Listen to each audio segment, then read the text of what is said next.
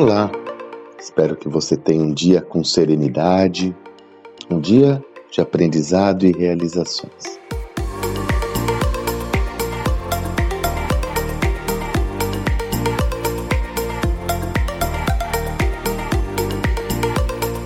Gravo esse áudio na segunda-feira, dia 16 de agosto, e como quem já me acompanha já sabe, às segundas-feiras é quando eu compartilho a minha newsletter semanal. Qual que é a ideia?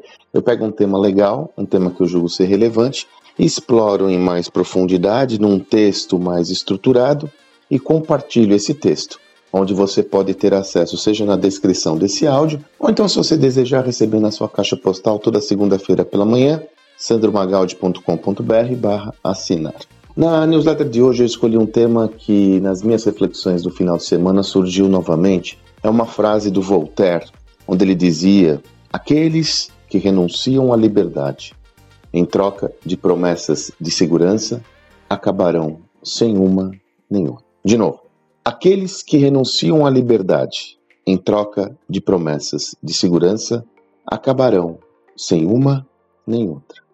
É evidente que a abordagem do filósofo francês se referia ao campo da política. Mas essa frase me chamou a atenção porque eu tenho cada vez mais conversado com empreendedores, líderes, executivos e executivas que demonstram de uma forma muito profunda e sincera a sua preocupação quanto ao protagonismo de sua própria trajetória profissional seja uma trajetória como empreendedor ou empreendedora, seja uma trajetória como executivo ou executiva. E nesse sentido, sempre surge uma questão que chama muito atenção. Aquela é uma questão que para a minha geração era uma situação que estava praticamente posta durante as reflexões é, de todo mundo, minhas, por exemplo, que é o trade-off, a escolha entre ganhar dinheiro e se realizar. Na minha geração, isso era muito usual eu costumo dizer que eu vivia na era do ou. Ou eu ganho dinheiro ou encontro minha realização pessoal. Enquanto que atualmente nós vivemos na era do e. Eu almejo ter recompensa financeira fazendo algo que eu me realize. E o grande ponto dessa reflexão toda, e para conseguir compatibilizar esses dois vetores, não há dúvida que é o medo, que é o medo de você assumir, de repente sair de uma posição segura que lhe confere conforto material para um imponderável, que muitas vezes se traduz em um novo projeto, em uma nova perspectiva, na possibilidade de empreender, na possibilidade de mudar de carreira, na possibilidade de encarar um novo desafio. E é muito desafiante porque às vezes a gente faz uma maldadezinha conosco mesmo quando faz essa reflexão. E eu sempre pensei nisso quando era mais jovem, sabe? Qual que é a maldade? A segurança atual que você tem, ela é proveniente de uma realidade sabida. Uma nova perspectiva é proveniente de uma realidade incerta. E aí você compara o sabido, que você tem dados, informações e experiência, com, com o incerto, que você não tem dados, informação nem experiência.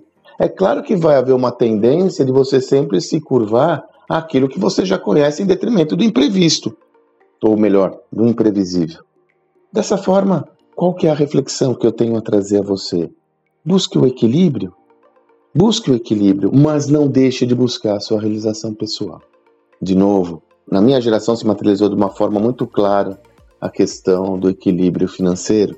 E não foram poucos executivos, não são poucos executivos que eu testemunho chegarem no final da sua trajetória com uma amargura enorme, com uma melancolia enorme de não ter feito aquilo que realmente tinha que ser feito. Eu digo, muitas vezes são pessoas, indivíduos milionários financeiramente, mas pobres no sentido da sua, da sua realização pessoal, pobres porque são tristes, amargurados, então não corra esse risco.